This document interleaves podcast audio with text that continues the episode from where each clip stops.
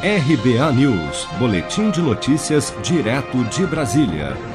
O Conselho Nacional de Justiça abriu nesta terça-feira um procedimento disciplinar para apurar a conduta do juiz Hudson Marcos do Tribunal de Justiça de Santa Catarina no julgamento em que absolveu o empresário André de Camargo Aranha da acusação de estupro da influenciadora digital Mariana Ferrer.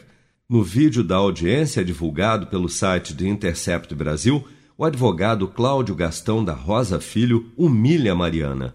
A fala do defensor somente se encerra após Mariana ir aos prantos e implorar pela interrupção da sessão. Vamos ouvir.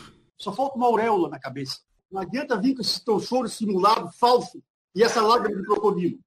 Oh. Meu Deus, é maior que tudo isso. Você pode ter certeza. Ô, Mariana, Mariana, se você quiser recompor aí, tomar uma água, a gente suspende o ato, tá? Não tem problema, tá? Eu é, peço que... Excelência. Ela não é... respeito, doutor. Excelentíssimo. Eu estou implorando por respeito, no mínimo, nem os acusados. Mas é, mas é, é, se tu quiser, suspenda. Tratada, pelo tá? amor de Deus, gente. Que que é isso?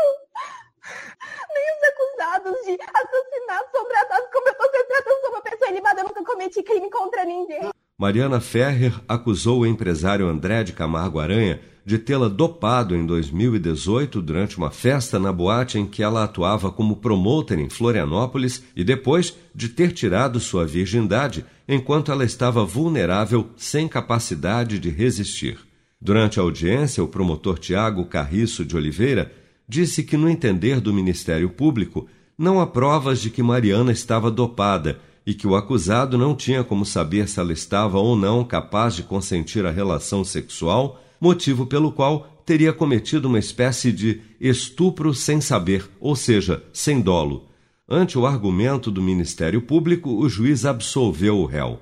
A seccional catarinense da Ordem dos Advogados do Brasil oficiou o advogado Cláudio Gastão da Rosa Filho para que preste esclarecimentos sobre a sua conduta na audiência. O ministro Gilmar Mendes, do Supremo Tribunal Federal, também se manifestou sobre o caso em sua conta no Twitter.